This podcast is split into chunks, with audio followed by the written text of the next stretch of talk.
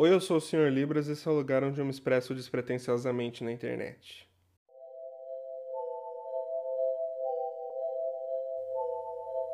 Bom, hoje eu vou falar um pouco sobre uma música muito interessante, com uma história sombria que provavelmente não é para quem tem coração fraco e sensível.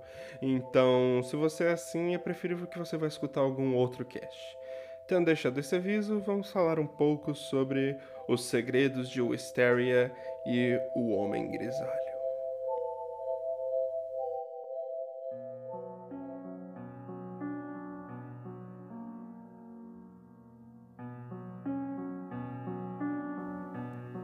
É fantasmagórico pensar no que o ser humano pode fazer com pessoas no geral: assassinato, estupro, canibalismo e tortura. Normalmente nós chamamos essas pessoas de monstros, demônios e damos apelidos como o lobo de Wisteria ou o homem grisalho. Mas eles não são demônios, tampouco monstros. Eles são bem piores do que isso. Eles são seres humanos. São pessoas que podem morar no seu estado, na sua cidade, no seu bairro, na sua casa. Definir essas pessoas como monstros é como criar uma barreira que divide a gente deles, mas eles são da nossa espécie. Nasceram de uma mãe como nós, comeram como nós, andam e falam como nós, mas são humanos. São humanos. Desprezíveis, sim, mas são iguais. Para falar um pouco sobre uma dessas mentes perturbadoras que compartilham o nosso título de Homo sapiens, acho que a melhor forma é começar pelo nome. Não o apelido carinhoso dos tabloides, o nome mesmo, o nome que saiu no obituário quando ele foi condenado à morte na cadeira elétrica. Albert Fish.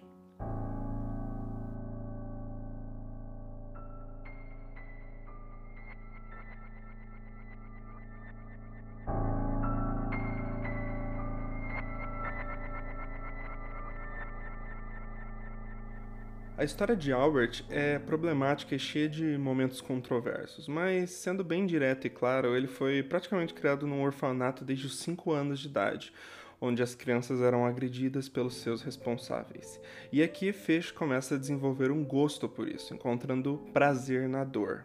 Anos mais tarde descobriu sua homossexualidade e, durante sua primeira relação aos 12 anos, seu parceiro o convenceu a consumir urina e comer fezes cada vez mais se tornando escravo de seu desejo pela humilhação.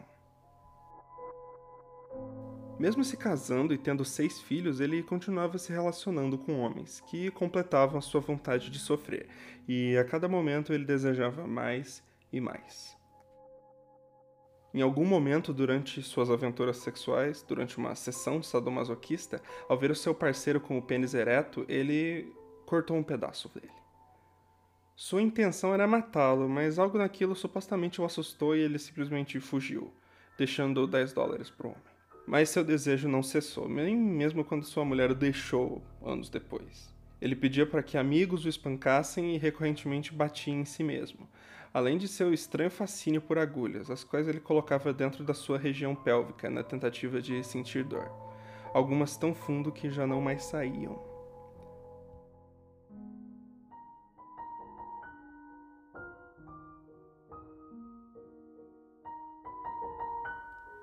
Ele passou a raptar crianças, e ele focava em órfãos, deficientes e crianças negras, que não eram muitos que faziam questão de investigar, e dizia que podia ser um lobisomem raptando-as. E foi onde ele conseguiu seu primeiro apelido, o lobisomem de Wisteria.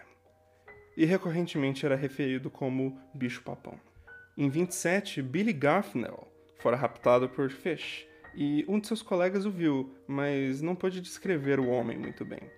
Ele só disse algo como: ele estava ali falando com o homem grisalho, The Grey Man. A infeliz morte desse garoto é um ponto importante, pois aqui Fish, além de abusar sexualmente e torturar o garoto, ele o asfixiou, tomou seu sangue, cozinhou e devorou o garoto, adquirindo gosto pelo canibalismo.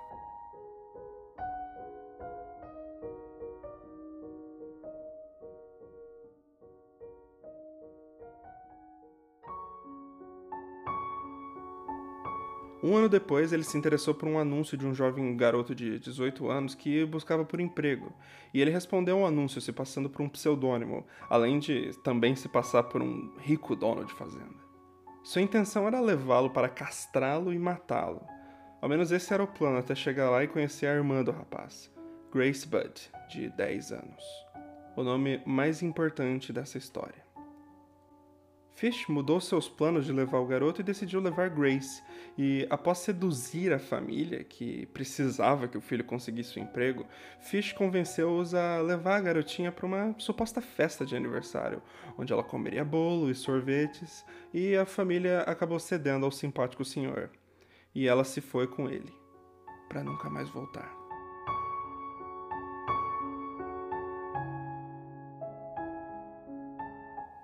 Albert viajou até uma pequena cabana com a pequena Grace, asfixiou e por nove dias se alimentou do seu corpo.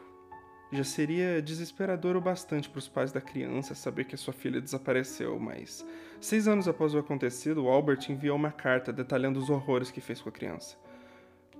Contudo, apesar de tudo, Fish foi preso recorrentemente e, em 1936, foi condenado à cadeira elétrica. Suas últimas palavras foram: eu nem sei porque eu tô aqui. Perturbador, não? Todo o contexto do Homem Grisalho foi só para poder falar de uma música que eu gosto bastante, que se baseia nesse caso: Secrets of Wisteria.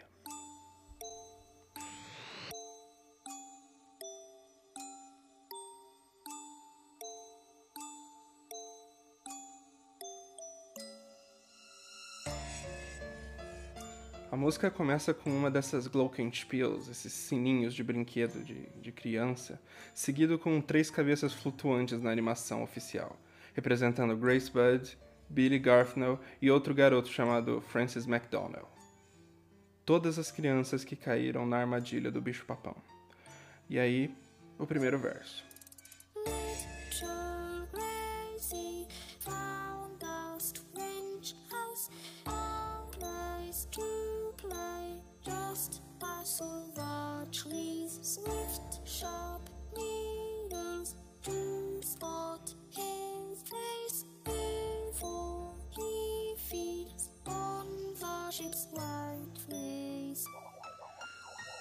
A pequena Grace encontrou uma casa estranha, um lugar para brincar, basta passar pelas árvores.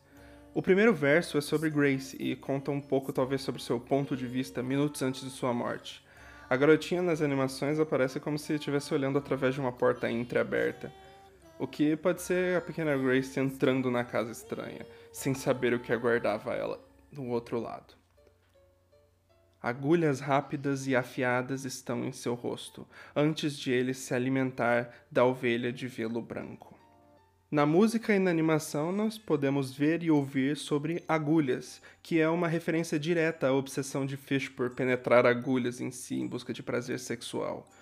Quando Fish foi preso, foram descobertas 29 agulhas em sua pelve, e a ovelha de velo branco é Grace, representando a inocência da mesma, o que também vai de encontro com o fato de que Albert Fish ter sido conhecido como o Lobo de Wisteria.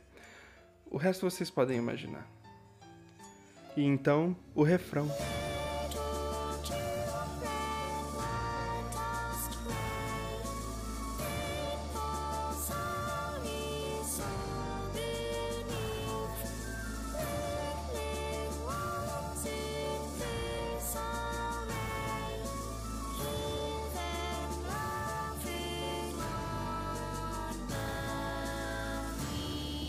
Pequenas crianças se perderam bem abaixo do solo ensolarado, vermes se contorcendo em desordem, ouça eles rindo lá de baixo. Eu confesso que esse é o verso que mais me deixa perturbado. Veja, Fish outrora foi internado por obscenidade pública por mandar cartas para mulheres falando sobre seus desejos masoquistas e cropofágicos. E no sanatório ele sonhava com Grace, gritando seu nome à noite. Pequenas crianças se perderam abaixo do solo ensolarado fala justamente sobre as crianças tendo suas vidas ceifadas e seus restos mortais sendo esquecidos debaixo da terra. Mas vermes se contorcendo em desordem, ouça-os rindo lá de baixo, é como se suas vítimas rissem de sua desgraça, de seu destino e perturbassem Fish durante sua pútrida existência. Entre versos, na animação, um pequeno texto aparece enquanto o instrumental continua tocando. Guirrell Quinn corre rápido. A pobre Grace sente na veia a caçada do bicho-papão. Pequenos santos digeridos, bissectados, amarelinhas com lúpulos rangendo e trincando. Esconda seus rastros, apague qualquer coisa atrás de você, sob os olhos ardentes da lua nebulosa. Grill Quinn é o garoto que Fish cortou o pênis no começo dessa história. Grace, claro, sua vítima mais famosa. Pequenos santos são as crianças que foram cortadas em pedaços e digeridas. Amarelinha e lúpulos provavelmente representa o fato de Fish pedir para que a pequena Grace esperasse do lado de fora da casa onde ela seria morta e devorada por ele, brincando em meio às flores e, e a grama alta.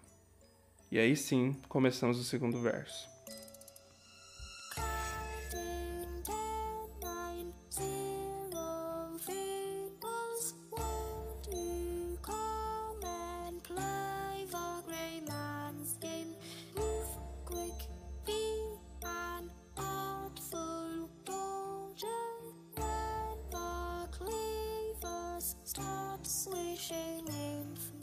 Contando 10, 9, 0 dedos, você não quer vir e brincar com o jogo do homem grisalho. Isso fala sobre como Fish cortava o dedo das crianças por serem mais fáceis de consumir.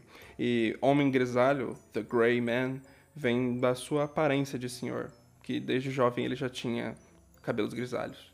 Mova-se rápido, seja um habilidoso enganador, quando os cutelos começarem a zunir em chamas. Voltamos ao ponto de vista de Fish, onde ele precisava ser um exímio enganador, enganando a polícia, família e, e as próprias crianças, para que assim pudesse deflorar seu desejo cruel e sadista. E por fim, a música finaliza com um cantarolar infantil ao som de um instrumental que intensifica todas as notas da música. E em seguida, isso. Que é o áudio da carta que Fish mandou para a família de Grace Budd, seis anos após seu sequestro, descrevendo o que ele fez com a garota. Eu a sufoquei até a morte, e então a cortei em pedacinhos para que eu levasse sua carne meus aposentos, cozinhar e comer. Como sua bundinha era doce e macia quando assada no forno. Levei nove dias para comer o corpo inteiro, contudo não a fodi. Eu poderia e desejei. Ela morreu uma virgem.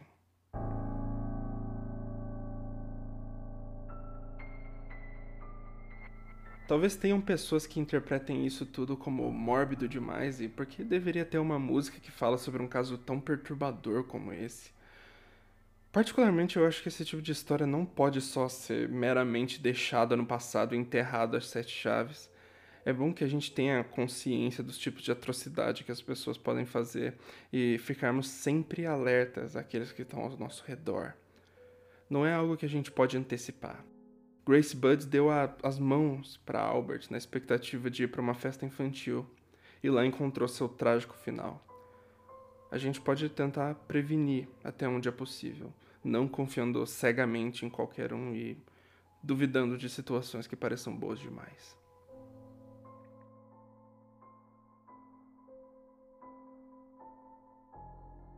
Eu sou o Sr. Libras, te vejo do lado sombrio da lua e Acho que o clima ficou meio pesado depois disso aqui. Eu devia pegar alguma outra música para analisar agora. Mas qual?